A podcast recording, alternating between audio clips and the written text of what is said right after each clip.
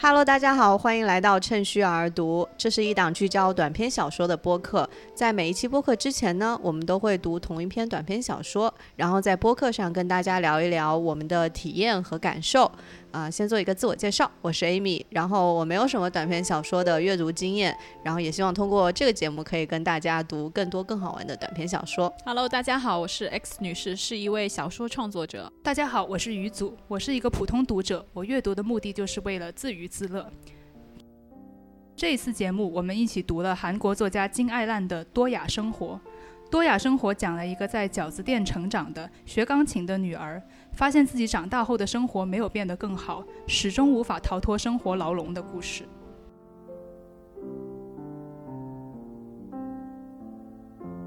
今天聊的这篇《多雅生活》，跟其实上次的节目《南瓜灯博士》一样呢，或多或少都唤起了我们对童年的一些回忆。不知道大家的感觉是不是也是这样？因为在座的三位主播，包括我在内，其实都有过学习乐器的经历。就是像我先说我自己吧，我就是小时候从手风琴、电子琴就学到有学过一段时间钢琴。于祖和 Amy 呢？呃，我以前是学手风琴，而且像这个小说第二段，就是弹琴的姿势是要双手放松，而且是要。轻轻抚摸某物状，这个我就很有同感，因为小时候学琴的时候，老师就是会这样教你，就是说想象你握着一个鸡蛋啊什么的这样子的弹琴。同款鸡蛋。Amy 也学过什么乐器吗？学过呃钢琴、长笛，然后学了中国的乐器箫，然后觉得这个里面所有的钢琴相关的。就是学习的内容吧，还是跟我小时候的经历还挺相似的，就包括他提到的那些，呃，练习曲的名字啊，还有那种教室墙上挂着的贝多芬，那个简直就是小学音乐教室同款，对啊。好，那我们要不先聊一下这个小说的标题，为什么它要叫多雅生活？于祖是不是有一些东西可以啊？对，其实我还特地调查了一下，因为我就读完之后，我还是不懂为什么就多雅生活这四个字到底它是想表达什么。后来我稍微查了一下，呃，台湾地区的译本他就把这篇文章的名字翻译成雅致的生活。那我就想，为什么我们？不，就是雅致的生活就明显就更加好懂，但是为什么我们这边要翻译成多雅生活？我就猜想可能是有一点谐音梗在里面。然后我就上网去查了一下，呃，韩文的标题是怎么样的？韩文的标题它的第一个音节就是多，就跟韩文的那个哆来咪的哆是一模一样的发音。那所以我猜想中文也是要这样，因为。多雅生活的多跟我们的那个哆来咪的哆也是有一点谐音，而且我觉得最讽刺也也有点好笑，就是我为了查那个韩文的读音，我就上那个视频网站去拿这个韩文的这个标题来稍微搜了一下，没想到我搜出来的全都是那种考试补习班的老师讲解这篇文章的那种视频。因为好像是今年三月份进了教材吗？这个呃不是没有进教材，就是韩国那边的高中生模拟考里面就收录了这篇文章，然后我就觉得很讽刺，因为金爱烂有很多的文章都在写那种。在考试里面不停的打转的那种生活，然后他现在自己的文章就成为这个考试机器的一部分。就对他描写的东西就很内卷，就给你感觉就是社会非常内卷的这一面。呃，确实，前段时间我听了一个播客节目，里面就是说说之前的韩国年轻人都把韩国叫做地狱朝鲜。就是形容了他们的生活状态，其实跟中国还是很有很多相似之处的。是只是说考学这部分的地域模式吗？还是说就人生各方面，就是那种社会的那种机会太少，然后取向太单一，然后导致每个人都要不停的去。嗯，像考试啊，或者是在某一些生存线上挣扎，就是那种生存状态。其实这个小说就读起来，我们三位都感觉很还蛮有共鸣的。或者我们就一些问题先来做一个讨论吧。嗯，钢琴呢，在这个小说里面好像是一个线索一样的一个符号。嗯。那它在主人公的这个生活中到底意味着什么呢？因为他其实仅仅是在早年学习过钢琴一段时间，当时呢也曾经历过。一些就是对乐器感到畏惧的感受，比如妈妈会用那个琴谱支架揍他这种感觉。后来呢，呃，无论是他上了大学，呃，念计算机专业，还是他的兼职去做。教材和试卷的编辑，实际上都跟弹钢琴再也没有什么关系。但是从从他学琴的一些感受和后来就偷偷弹琴的这些细节来看，又感觉他内心深处是对钢琴有始终有一些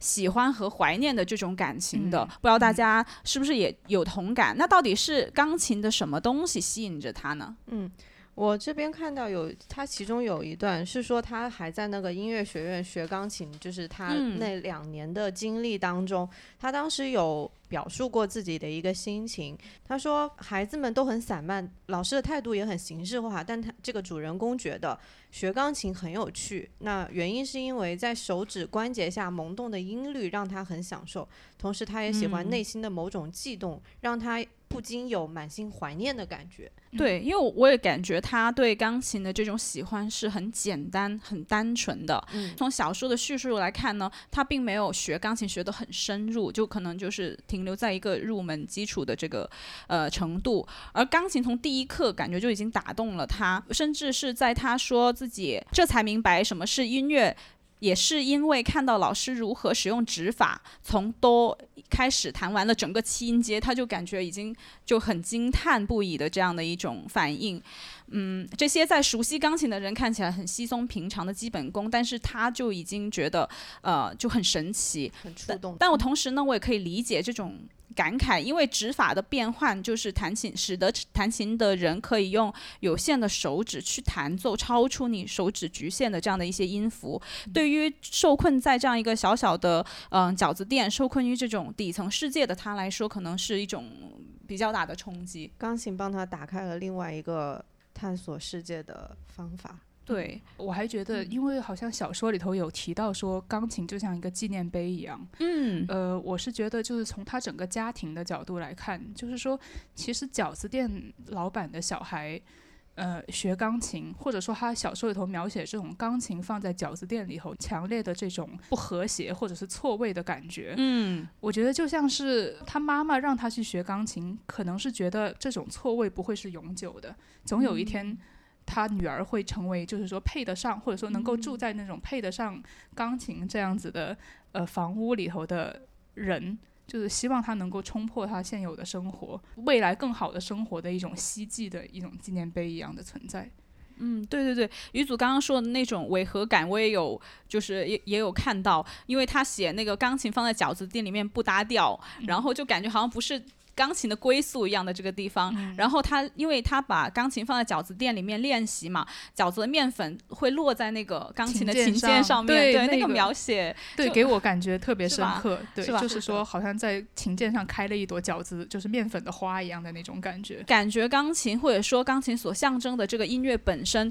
首先它就不属于主人公他所在的这个世界，就无论从这个视觉上面或者是包括他们对钢琴学校的描写，对吧？他根本。不是一个专业的钢琴学校，而是那种什么都教的那种学校，然后水平也很有限的那一种。对我我还想提到一点，就是呃，在深入中学之后，他说他当时的呃演奏水平也是比较普通的，但是他说他弹钢琴时也不忘耍耍踩踏板，强调音域的花招，在那轰轰声里有魔幻的气氛，给他带来的是伤感，还有就是。再也不能回去的车尔尼世界的彼岸的留恋和怀旧，所以我觉得其实就是小时候学在音乐学院学琴的那两年的经历，给他的后来的人生其实呃就是留下了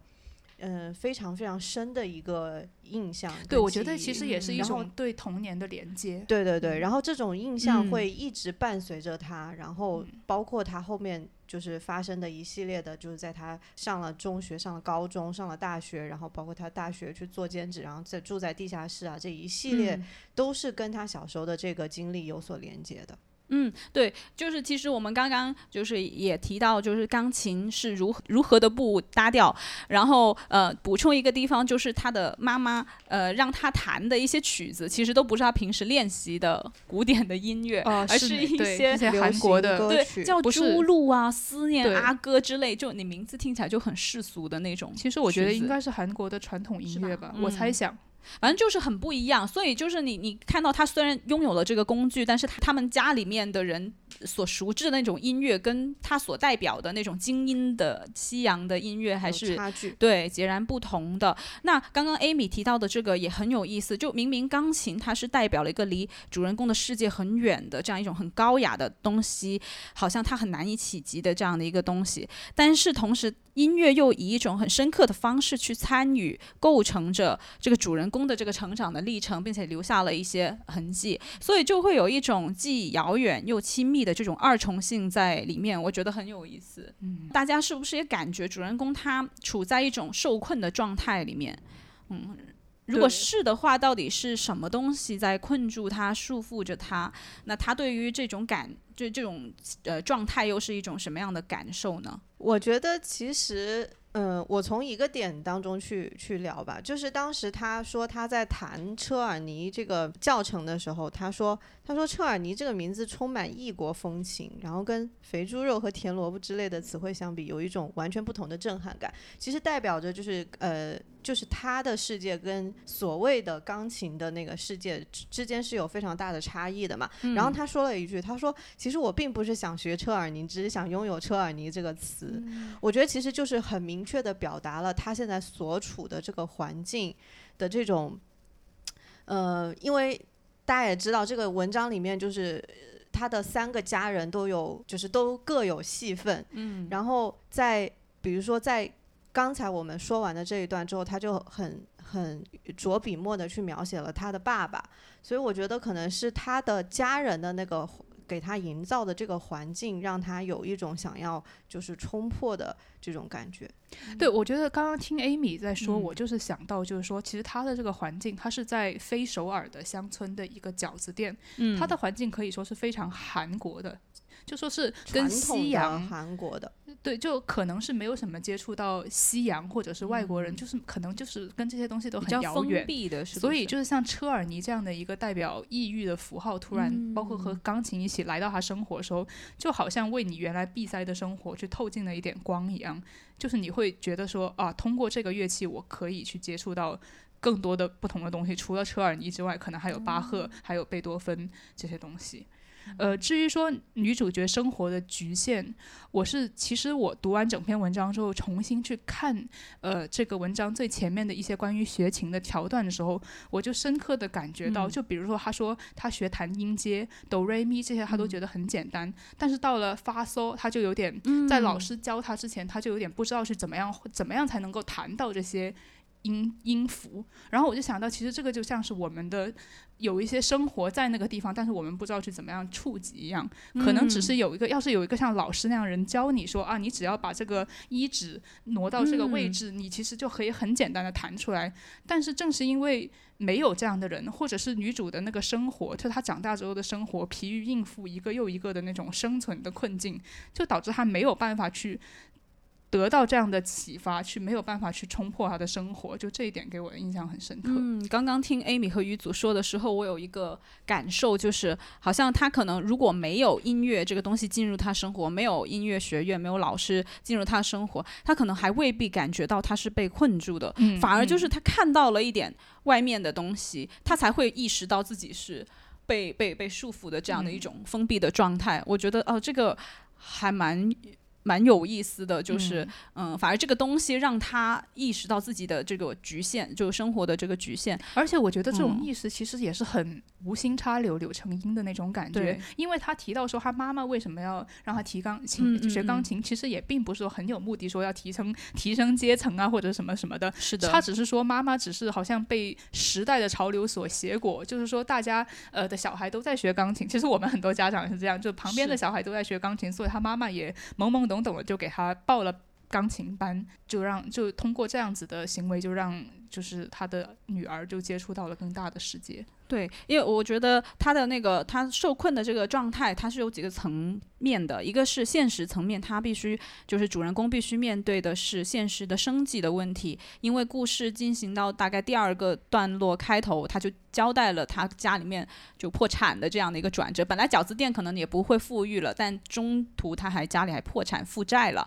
引用那个小说里面的话，他当时说他们破产的这个事情是担保的担保的担保，就好像多米诺骨牌一样接踵倒下，最后砸向了这个饺子店。然后而让主人公感到的就是一种无法想象尽头，也没有办法去怨恨谁的这样的一种不幸。嗯嗯，这一段给我的描写也很深刻。对对对对，这个是生计的这个层面嘛。但这始终还是来自外部的这种现实加在他身上的。然后对他自己来说，就他内在也有一些东西束缚他。刚刚于祖提到的，就是这个他学习钢琴的这种偶然性，就是他开头呃是因为妈妈为了追随世间某种通常的标准，然后正巧邻里开了一个音乐学院，对，对。然后正巧赶上妈妈饺子卖得好，他才得以学琴。那所以我我给我的感觉是，没有人对他弹琴是有期待的，然后钢琴就像是他生活还算比较宽裕的时候的一点点点缀。对，那弹琴这个事情，他也是一眼就能看到天花板的，就因为一个音乐学院的水平也不咋地，加上有一些偶然性，当这些必要的条件不再存在的时候，总有一天这个琴是不会弹下去的。这其实没有人是对他有任何期待的，对对对，包然后。但是因为他提到，呃，他在写主人公不不再去音乐钢琴，因为他是其实是他自己主动不再去学的，他是当当时是写他这么想的，并不是厌烦，只是学感觉学到这个程度就可以了，自我满意度这么低，可见也没什么天赋。那大家觉得他真的是因为没有天赋而不去不再去弹琴吗？这个地方，不一定吧，但是我是觉得他即使有天赋，以他的这种环境，或者说他也没有办法去发挥。你你天赋也是需要环境去烘托的嘛。你有天分的小孩也要找到老师，对更好的老师，要不然那些大家怎么会去北京学琴之类的？所以其实我我觉得他在这里。更多的其实是一种认命，就是他看透了，对，看透 了，就他也不可能怎么样，就看到那个天花板，他所以就在学琴上面没有野心，好像就自己先放弃了。所以我觉得他也是被这种东西所就在内在里面好像困住了自己一样。嗯，不过其实我嗯。我想说，呃，我当时读到这句话，倒是还觉得蛮认同的，因为很多我们学琴的人都会觉得自己没有什么天赋，因为对吧？有天赋的人那真的是 几万几千万人挑一吧，就是怎么样才能成为朗朗那样的人呢？就是感觉嗯完全不一样世界的人吧，所以其实现实生活当中，很多家长虽然觉得孩子没天赋，但是依然会让孩子就坚持学下去，就至少嗯比如说把业余十十级考完这种的。哎，但是差距十万，呃，插句题外嗯，假如小孩突然真的说要很严肃的要走钢琴之路，很多家长又会很慌哦，就因为那是那是条很难走的路，对呀、对吧？而且不是难走，就我我当时我妈妈就跟我说，嗯不仅是昂贵的问题，就我妈跟我说，她觉得就是这个不稳定吗？不稳定，就这种学这种艺术，你根本就找不到工作。他其实错让你学，可是不希望你以此为生，对。就有这种就是很多家长都是这样，这样。他就希望那个是你的一个就是技巧，或者是可以拿去展示可以合唱比赛的时候增加你的竞争力，不对无无论是找工作还是相亲，家长的想法。不过我妈妈以以前让我学，还是主要嗯是一种出于艺术熏陶的考我。也是，就是其实就觉得我是觉得陶冶情操比较重要。对，我觉得其实嗯也是就是增加你对这个世界的感受的一种途径嘛。嗯，主人公他所处的这种困住的这种状态里面，还有一个地方就是。在于他处在一种就是人际交往都比较单薄，跟人比较有距离的这种状态，感觉他很难冲破这样的隔阂。哦，他之嗯后不是在他说打工的时候，他就说他已经不想打工了，因为他想对的，就是赶紧去跟人交，呃，就是跟人人际社交。因为很有趣，因为当时他说簇拥在我周围的只有家电而已，我不想讨好冰箱，也不想在背地里说电饭锅的坏话，因为我知道于祖好像对那个结尾那个前男友在大醉里面进屋有一个有一些问题，是不是？对我主要是不太理解这个嗯，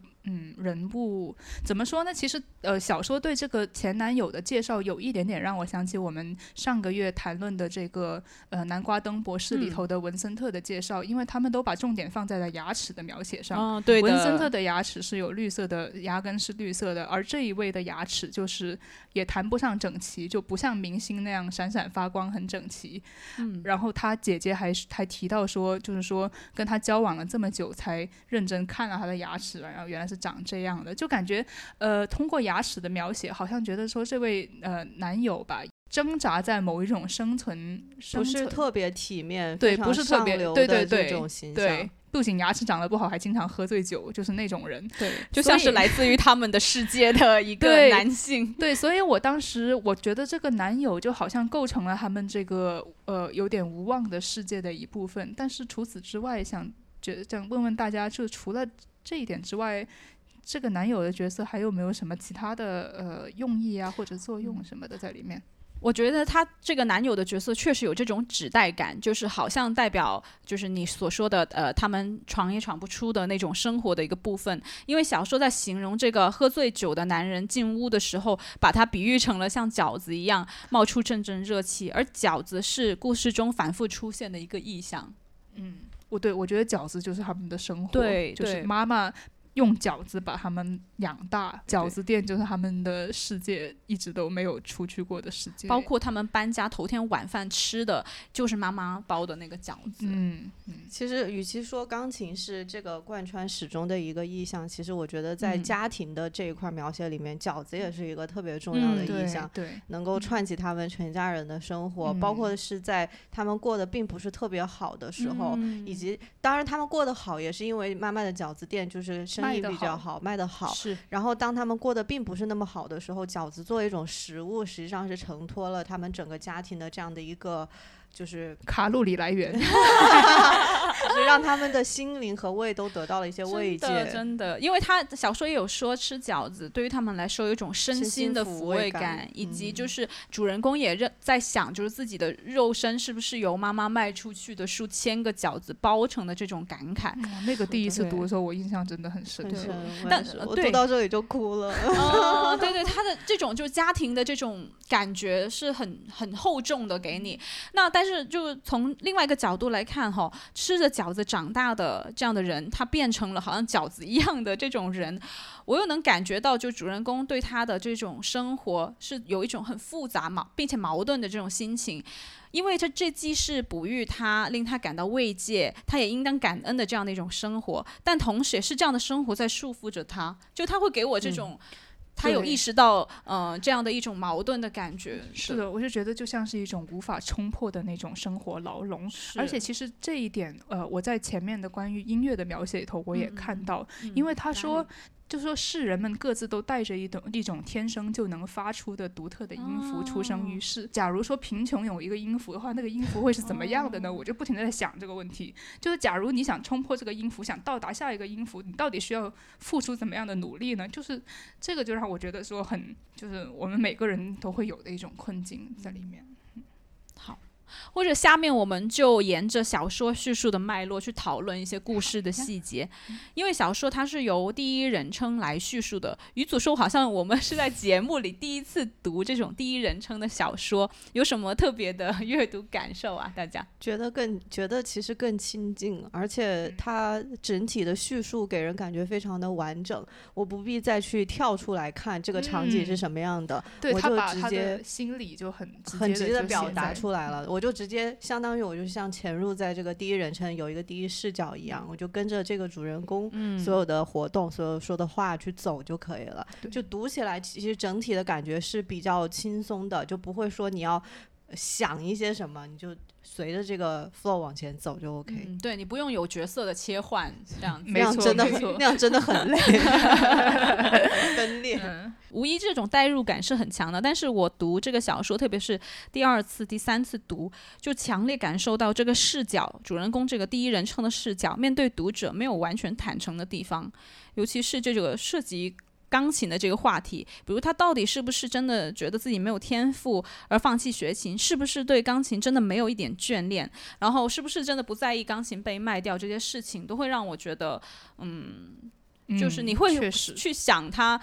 本就真实的想法，因为嗯、这个主人公他的性格感觉就是。还比较隐忍，然后听天由命的，就是就连小说里面这些仿佛应该是他来自他内心的这种声音哦，听起来都是那么不忠于自我的。就在确实再多读几次，真的，所以我昨天晚上说，为什么读着都快哭了？我就觉得啊，就就在想这些事情。确实，我就觉得哪就也不是说对读者的不坦诚，我觉得更加像是对自己的一种不坦诚，就是因为你这个生活它只有把你推向这个方向，那你也没有办法去希望什么，那你就只好对自己说啊，我就是我我学不了钢琴，不是因为我接触不到好的老师，而是因为我就是没有什么天赋的人，或者说我没有办法迈向更好的生活，不是因为我家里太穷，而是因为我就是值得，我我就只只能够这样子生活下去。其实我觉得这种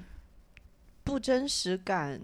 或者是说你们觉得他比较比较隐忍的这种感觉，其实还蛮符合他原本这个人嗯设的。对在这个小说的叙述里面，它是大概分成了三个大的段落，就是它是没有小标题的，仅仅是用那个符号来对分分割。隔一个分隔符来分开三个部分，。那我们就分这三个部分来轮流聊一下吧。小说一开头呢，是从钢琴的第一课来开始的。呃，那我觉得这个部分的叙述呢，很好的捕捉了初学钢琴的一些感受。因为其实学一样新的乐器，最初认识的那个瞬间，那种感受是很短暂的。因为当你马上掌握了之后，就不会再对这些基础的东西感到新鲜和惊奇了。但小说就很详细的描述了这个过程的感受。在这个第一段落描写主人公童年，大概七岁到中学时期。呃呃，从也是从学琴到不再学琴的这个大的段落里面，有哪些你们感觉印象比较深刻的细节吗？我是当时第一次读，其实他关于恋情这一段就很深的拽住了我。嗯虽然他有一些感受，我并不是说我就并不是说我学琴的时候我一定感受到，但是就我是觉得他很敏感，包括一同按下低音和高音的时候，低音会响得更久，包括他对这个钢琴这种呃音乐的那种音色的那种呃块头大又内向的那种感觉，那种形容，我都觉得就是从语言的角度来说，我就特别的喜欢。嗯，这个我嗯其实还蛮有同感的，就是关于你说这个块头大的问嗯题。其实我之前，我之前就在想，其实这个乐器就像是我最大最好的朋友一样，他去陪伴我度过很多很好的时光。嗯，然后他给人的那种安全感，因为对于一个小朋友来讲，那个东西的体积还是蛮、还是蛮大的，相对而言。然后他跟你其他的所有的，不管是你的人就是伙伴，还是说你其他的玩具那些相比的话，它都是很不一样的一个存在。嗯，我还特别喜欢他写，就是说他在练琴逆反的时候，他想象各个音符的表 情。对对，那里对吧什么思呃，嗦是点着脚跟，然后发虽然比嗦更低，但是显得性情开朗啊。我觉得想象一下都觉得很有很有同感，就是是觉得哦，这个音符确实有这样子的感觉在里头。他这里写的还蛮有童趣的。我觉得自从他学钢琴之后，他就好像在利用这些音符来理解身处的这个世界。对对对，我也有这种。感觉。然后他还嗯说到，就是说每个人都带着一种音阶存活嘛。然后我就读嗯到那里，我就想着，哦，是的，我们每个人都有一个自己的音符，然后我们相遇，然后就会变成呃嗯各自的那种旋律。然后就这样子想，我就很喜欢他的这种描写，对世界通过音乐来诠释。呃，世界和人生的这种感觉，我特别喜欢。是它渗透在他的这些描述里面。然后你刚刚说的这个，令我联想到他有一句话，我之前一直没有太明白。他说他领悟到钢琴不是通过琴键本身，而是打击自己体内的某个东西来发出音色的。不知道大家怎么理解？反正刚刚我听你说的时候，听于祖说的时候呢。我就感觉是是因为我们相遇了，然后我们就彼此就打 灵魂的共振，对吗有？一点这个 感觉。我之前真的有点理解不了我这不。哦，我就是非常从非常技术的角度在理解这句话。哦其实我嗯觉得，呃，我我当然能够想象到，就是呃，有的人去。怎么讲？就是去读了这个会有这样子的感受吧，会觉得它是可能跟他的某一种生活体验相关的。但是我觉得其实就因为本身钢琴它发生的原理就是这嗯样子啊。我当时其实读到这里的时候，我有停一下，但是我觉得嗯我会就是更偏向于用更技术的方式去理解它，因为在我看来，钢琴就是这样，它就是嗯羊毛锤打在那个弦上，然后弦的震动发出来的声音，所以嗯它本质上它就是一个打击乐。然后呢，就是主人公学习钢琴这个过程中呢，他也呃有一个有个细节也很有意思。他说，先找到多是最要紧的。因为多既是他学弹的第一个音，其实也是他在琴键上面迷路找不到那些咪呀发的时候用来定位的一个音。所以呢，我会想到这个音它是有点象征的意味的。当他后当主人公后来搬家之后，偷偷弹。他也是弹了这个哆的音，他获得的那种抚慰，就我感觉就是跟他的这个好像找到了一个锚点。对，就是这种感觉。我觉得哦，不过我是。觉得他这个从嗯技术性或者从现实生活也中来说，是有对的，因为学小朋琴的人友就是会去嗯找。对，他就是你的音乐的原点。我觉得他其实是想通过这个去强调一些事情啊，呃也有可能就是那种含义在里面。对有点找不到自己的位置的感觉吧，也许是这样。嗯，好那第二个段落，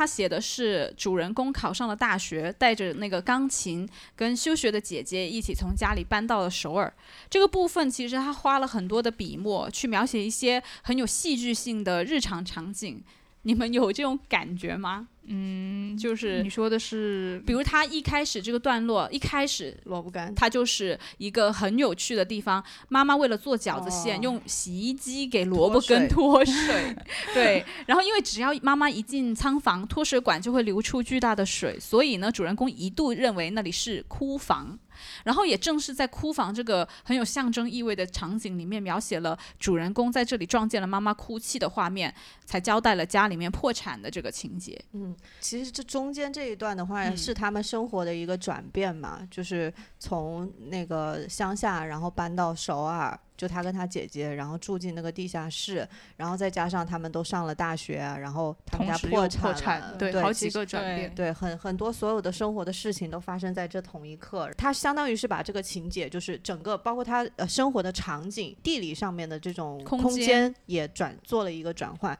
而且我觉得这个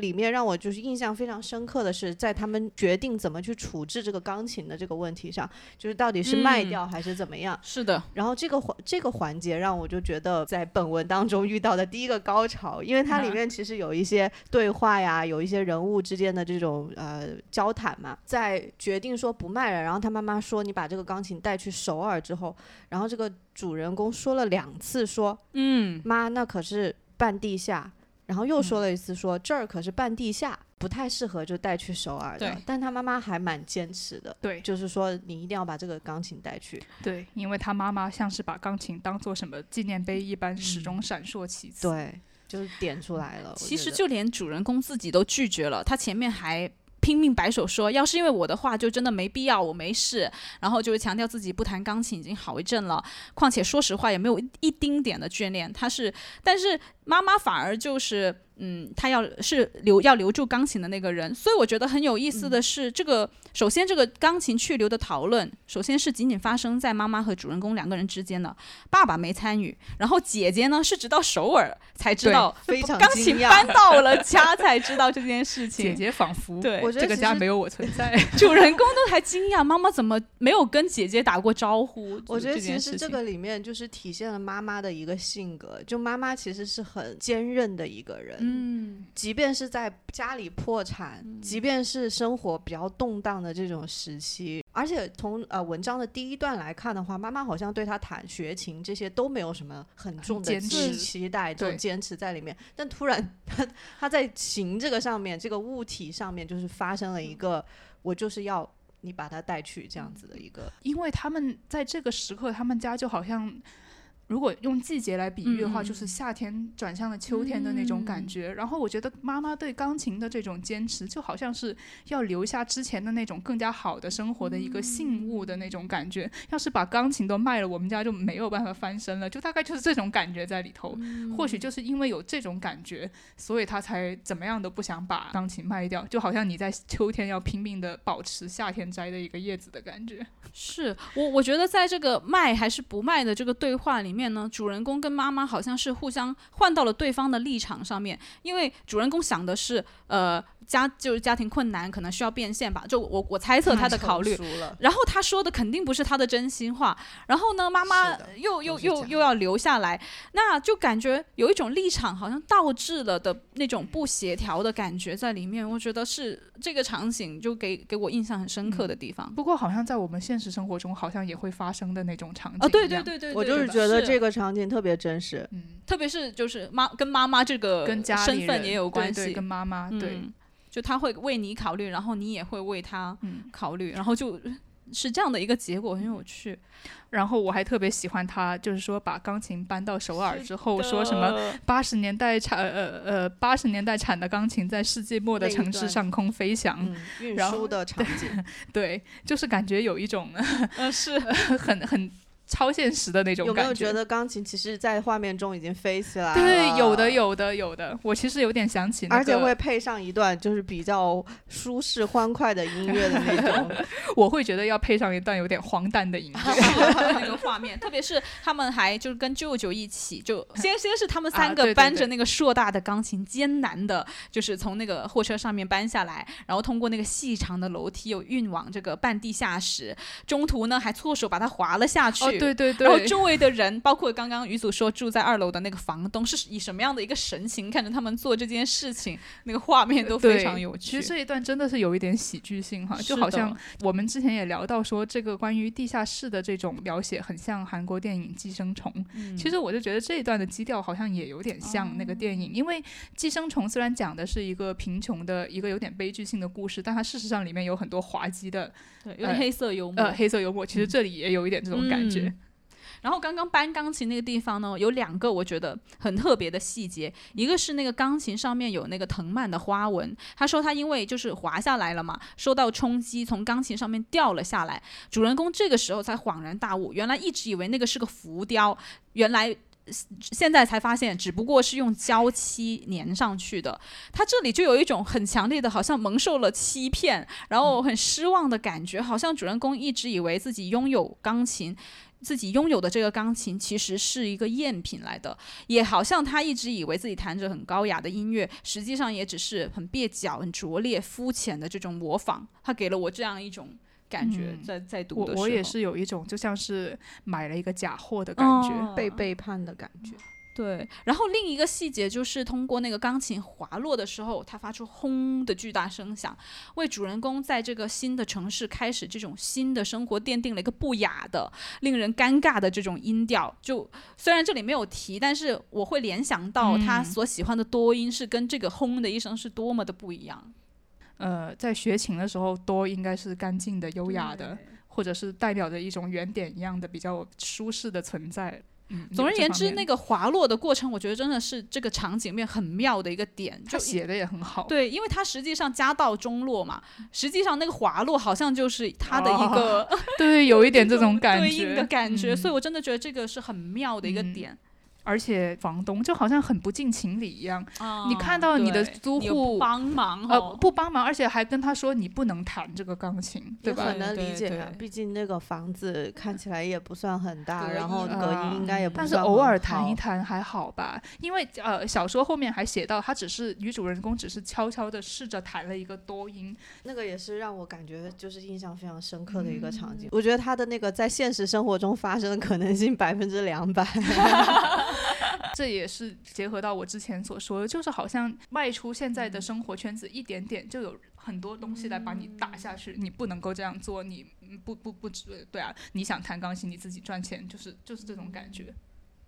然后因为钢琴的存在呢，令主人公和姐姐居住的空间也变得很拥挤。他们现在地板上面只有两个人勉强能够躺下的空间，在钢琴上面也甚至放了很多杂物。我感觉钢琴在这里就好像。主人公精精神层面有一些东西的外化，就是他既不能谈，像刚刚玉祖说那个房东又不让他们谈，然后但是他又很大，占据着一些空间，就好像代表着呃人物他没有办法实现，又没有办法去道别，就没有办法放下的这样一种梦想或者兴趣，就好像。嗯，有有一种不知怎么处置的情感放在这个房间里面，就好像房间里的大象一样的。嗯，房间里的大象啊，说起来这种没有办法放弃又没有办法追求的东西，我们谁没有一点？所以很有共鸣。而且它是一个在这个很狭窄的空间里面，它是一个很庞大的物体。对是你无法忽视它，对，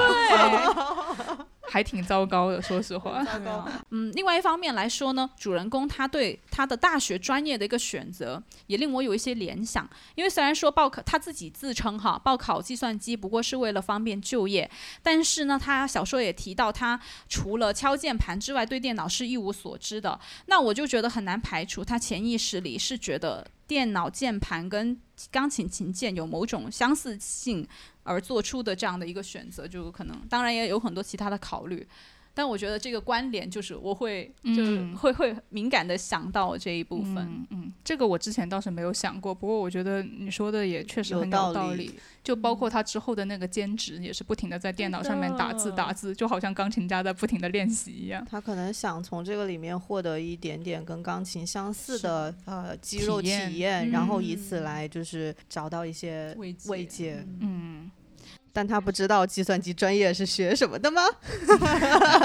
对。不过我觉得可能也有些现实的考虑吧，对对对毕肯竟二十世纪是计算机的对世啊，纪。他前面也讲过，就什么 学理科好找工作对这种话，对对，简直太中国了。到了第三个段落呢，主人公就开始做兼职。这个兼职是用电脑编辑学院的教材和试卷。那在这个期间，他偷偷的弹过钢琴，还独自面对下雨屋子漏水的这样一种窘境。嗯在总结这个段落的时候呢，我就明显的感觉不同于前两个段落感。嗯这部分内容不是那么好总结，就不像前面两个部分，从主人公考考上大学到他等待开学的这段时间，到底他在做什么，很难一句话讲清楚。我就觉得，我觉得如果这个文章三段分别有一些颜色的话，嗯第一段可能是有点粉红色、金色的那种感觉，因为带着童年的回忆，嗯然后有那种学琴的快乐和一些家人的关怀什么的。第二段可能就是稍微有一些些暗淡了，但是依然还是有一些像蓝色啊这种可以飞舞在天空中的这种感觉。嗯，到第三段后面就再加上下雨，再加上后面那些非常污水是吗？污水的情节，嗯我就觉得，简直就是黑白好吗？没错 没错，就像钢琴一样。就只有黑白两色的感觉。因为这个第三部分是他脱离了父母之后在异地展开的新生活嘛，而且这个地方房东又不许他不允许他弹琴，好像就是因为离开了家，又离开了音乐，主人公的生活的形态也发生了一些变化，就好像变成了这种没有什么支点，由许许多多支离破碎的琐事所构成的，令人迷失的透不过气的生活，给了我嗯这种感觉。更加强烈的感觉到，就是说主人公对生活的某一种期待是没有办法达成的，而且因为一直令他失望，对，一直令越走。越远，因为他本来以为生活就像斗一样，后面是 ray，就像夏天一样，秋天就是后面就是秋天，本来应该是这样发展的。为什么对于主人公来说，就一直陷在这个里头，一直都出不去呢？我觉得就是可以感觉到他的这种巨大的这种挫败感在里面。嗯而且他还说到钢琴发霉了，然后嗯他问房东怎么回事，然后房房东就说本来就是这样的，然后他就加了一句说说我想所谓本来就那样，真是很糟糕的话。其实这里我觉得也是有一种错，就是说那种失落感，就是就好像他的生活本来就应该是这样的，就没有办法变了，你就接受吧，就一直就是这种感觉。在这个房子里面的声音的描写，我觉得很有意思。一边是那个姐姐背单词的声音，因为他要学英语嘛，然后另外一边就是主人公打字，就在电脑上面敲字的声音，连绵不绝。后来他偷弹钢琴。之后呢，不是房东不让他弹嘛，他就翻开手机按键去发哦出那种弦音阶，对，都跟钢琴的琴键有某种形式上面的相似，可是本质上面又是截然不同的。一边是电脑啊、手机这种按键的机械化和工业感，还有作为一种谋生的工具哈、另外一边就则是钢琴琴键的艺术性和它这种脱离世俗的这种物非物质性吧，两者就有一种对照，感觉就是好像呃。电脑和手机，即使使用方式再怎么像钢琴，发出多么相似的音符，你不能取代这个钢琴的存在。嗯我其实还蛮能连就是共情到这一点的，就是他拿那个手机去发出相似的声音，可以想象他可能用的是那种有按键的比较古早的，是我们这代人才会懂的那种手机。我我也经历 过。就不是现在这种 呃，对，因为这篇这个小说集好像是嗯大概是就是零五到零八年哦之间出版的，所以他讲的是那个时代的故事。主人公一开始不被他不给，就是房东不给他弹钢琴，但是到后来，当那个大雨开始下，污水侵入了他们地下室，就发现钢琴正在被水泡着，就那个时候他就开始不管了，他就开始弹琴。嗯，其实一开始是，就是第一次他不准他弹钢琴的时候，他也只是他的动机当时是说他忽想忽然想确认一下钢琴琴键好不好使，因为他这时候，因为我觉得其实他的心里和他看到的，就是在这个狭窄的房间里面，他一直就是钢琴是在他心里就是有一席之地的，无法他忽视。对他一直很想去，不管是去演奏它，还是说想去确认这个东西好不好。所以当有一天他觉得我需要去确认一下它是不是发霉了，就是琴键还好不好使，我想确认它的这个健康，琴键的健康，所以他就是去试了一下，结果这一试立刻就被房东发现了。其实我想问，他真的是为了确认琴键好不好使吗？给我的感觉就是他心里按耐不住，想要去通过音乐去嗯疏解他自己就是现在生活的这种窘境。对，我觉得他就是找一个理由去听一下钢琴的很久没有听过的声音声音，因为他小说写到他萌生出弹钢琴这个念头啊，是像燎原之火般燃起，在心中蠢蠢欲动。如果只是单纯关心这个钢琴状态好不好，是这样的心情嘛？所以我就觉得他只是一个借口，他只是为了想听听钢琴的声音，而他弹下唯一的一个音就是哆，那就是一个用来定位他其他音符的这种音，所以我觉得他在首尔这种新生活里面是希望借由这个音重新找到一个支点。当房东来找他说你是不是刚才弹弹琴了的时候，他就立刻矢口否认。我当时就觉得他的这个行为就跟他前面去 justify，就是让他自己的这个去试弹钢琴的这个行为变得更加合理的这样的一种心理是、其实是同样的。他并不想就是。呃，别人的角度认为他是想要去弹钢琴，他啊只是想，他只是想去掩盖自己的这种嗯，实际的这种动机。最后一一幕是一场雨让那个地下室漏了水，然后在这种主人公没有办法去解决的情况下，姐姐也帮不了他，然后爸爸的电话来也只是要钱。其实这一幕给我的。呃，非常强烈的感觉，为了生存下去所不得不应付的那么多的细节，就是其实我们生活稍微好一点的人，其实都不一定能够这么感同身受，因为呃，你有钱，你只要租一个好一点的不会漏雨的地下室，呃呃不不会漏雨的房子就好了。但是女主人公这样的背景，她需要把她生活中很大一部分的精力去应对这种。很难堪又很没有意义，然后又很不舒服的事情上去，然后就这些东西也构成了他生活的牢笼的一部分，嗯，就有相当强烈的这种感觉，是的，觉得很悲伤。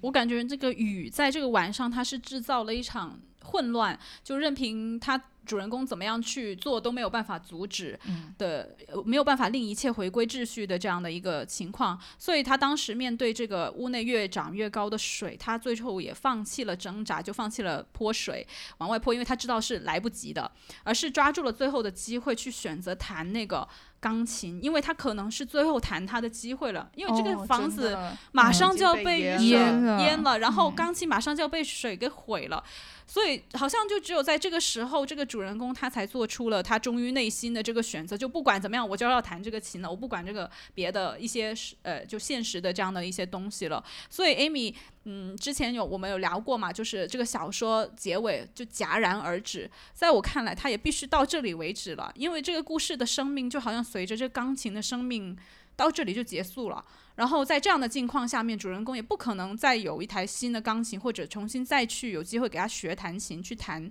奏音乐。这是最后的最后，只是他本来应该在搬家的时候就完全结束了，只是在故事里面他一直拖延到了现在才结束，就给了我这样的一种感觉。嗯我还特别感感触的是，嗯就是他在试图弹琴之前，他发现了钢琴正在被侵蚀的那一刻，他他形容说，就那一刻，他很多童年的回忆都回到他的嗯内心了。他就说，他说到呃，姐姐的英语教材、电脑和键盘的一键，我爸爸的电话，我们的夏天一同浮在空，浮到空中，啪啪破裂。这里真的太忧伤了。对，就好像就是他跟童年的那个连接，或者说他他对过往比较好的生活的追忆，就像肥皂泡一样就要破裂了，随着钢琴一起。对，就蔓延，就是被水淹了的感觉，就是再也不会回来的。对，嗯，怎么回事？对不起，我们这次又分享了一个让大家这么忧伤的一篇短篇。所以伤痕文学，对这篇文章，我觉得我自己要总结的话，对于我来说比较感慨的一个就是他妈嗯妈通过饺子传达出来的这种爱啊，或者是希望这样的东西，我们其实很多人都能够感同身受。还有一个就是人在生活的牢笼里头，怎么样也。就我们都是被困住的生物，就每一个人都是这样，就是取决于困住你的东西，你有没有发现它的边界在哪里？你没有发现，可能还活得挺开心的，但是发现了就很痛苦，因为你知道你走不出去，走不出去。对，这是我最深的感触。而且这种就是你你生而为人，但是却有点像动物的这种感觉，也是很强烈。因为他那个姐姐好像啊牙，齿，对她写对写到她讲到她的前男友的时候，聊完了牙齿，她就会觉得好像身边那个不是一个亲密的人，只是一个亲密的动物，嗯就好像她提到这样，哦，我感觉也是很深。对，其实就是人虽然有精神上的自由，但是你也必须为了生存，就像动物一样，必须去做很多呃你可能也不想做的事情。对对对。那我们今天的讨论就到这里，下一期读什么，大家也是看一下我们的嗯简介。我们之后再找。好，对，给大家留个悬念，那我们下次再见喽，再见，拜拜拜